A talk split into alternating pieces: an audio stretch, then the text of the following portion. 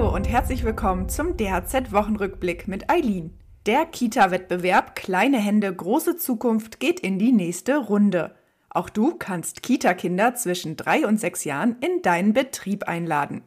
Die Kleinen lernen so die vielfältigen Berufe aus der Welt des Handwerks kennen und können selbst mit anpacken. Im Anschluss an den Besuch im Handwerksbetrieb werden die Kinder in der Kita aktiv und basteln Riesenposter. Auf den Plakaten ist viel Platz, um die Erlebnisse des Besuchs auf kreative Weise zu verarbeiten.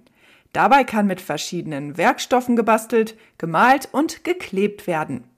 Die schönsten Poster werden prämiert. Zu gewinnen gibt es 500 Euro für ein Kita-Fest oder ein Projekttag zum Thema Handwerk. Einsendeschluss ist der 15. März. Lust mit dabei zu sein? Alles zur Teilnahme erfährst du online unter amh-online.de slash kita-wettbewerb. Und das sind die weiteren Themen heute. Der Bundestag hat die Lkw-Maut samt Handwerkerausnahme beschlossen. Keine Einigung gab es jedoch für eine Sonderregel für Handwerker beim Bewohnerparken. Und das sind die gefährlichsten Handwerksberufe. Die Lkw-Maut auf Autobahnen und Bundesstraßen wird teurer und auf weitere Fahrzeuge ausgedehnt. Das haben Bundestag und Bundesrat nun beschlossen.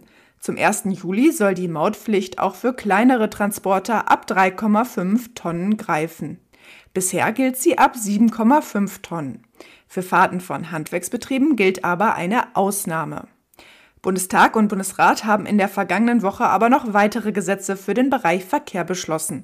Für eine Sonderregel für Handwerker beim Bewohnerparken gab es allerdings keine Mehrheit. Viele Handwerksinstitutionen hatten sich für eine solche Sonderregel eingesetzt. Dazu zählt auch die Handwerkskammer Hamburg. Warum erklärt Jörg Ungerer, Leiter Interessensvertretung und Politik bei der Handwerkskammer Hamburg. Bewohnerparken soll doch quartiersfremde Fahrzeuge aus den Vierteln fernhalten. Deshalb ist es falsch, dass ansässige Betriebe keine Bewohnerparkausweise für ihren Fuhrpark erhalten, sondern auf teure Ausnahmegenehmigungen verwiesen sind und das auch nur für einzelne Fahrzeuge. Das verdrängt Handwerk aus nutzungsgemischten Vierteln. Gemeinsam mit der Hamburger Verkehrsbehörde haben wir uns darum auf Bundesebene dafür eingesetzt, bei der nächsten Änderung des Straßenverkehrsgesetzes aus den Bewohnerparken einen Quartiersparken zu machen. Wie es nun weitergeht, ließe sich heute noch nicht absehen. Zwar hat der Bundestag mit seinem Beschluss die Bundesregierung immerhin aufgefordert, die rechtlichen Möglichkeiten für das Quartiersparken zu prüfen. Das ist aber eben nur eine Aufforderung, ein Prüfauftrag und ohne Fristsetzung. Ob und wann die Bundesregierung das gerade verabschiedete Straßenverkehrsgesetz noch einmal anfasst, ist also unklar. Und ob die Prüfung dann positiv ausfällt, natürlich auch.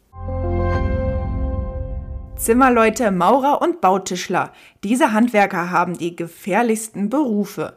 Im letzten Jahr wurden in der Berufsgruppe der Baukonstruktionsberufe nämlich 124 meldepflichtige Arbeitsunfälle auf 1000 Vollarbeiter registriert. Zum Vergleich, im Durchschnitt über alle Berufe lag die Unfallquote bei 18,7 Arbeitsunfällen je 1000 Vollarbeiter. Wie die Deutsche Gesetzliche Unfallversicherung kurz DGUV weiter bekannt gab, haben unter den Handwerkern auch die Ausbaufachkräfte wie zum Beispiel Dachdecker oder Fliesenleger ein besonders hohes Unfallrisiko.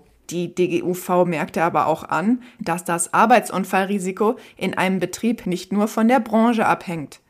Eine wichtige Rolle spiele auch, wie gut der Arbeitsschutz im Betrieb organisiert ist.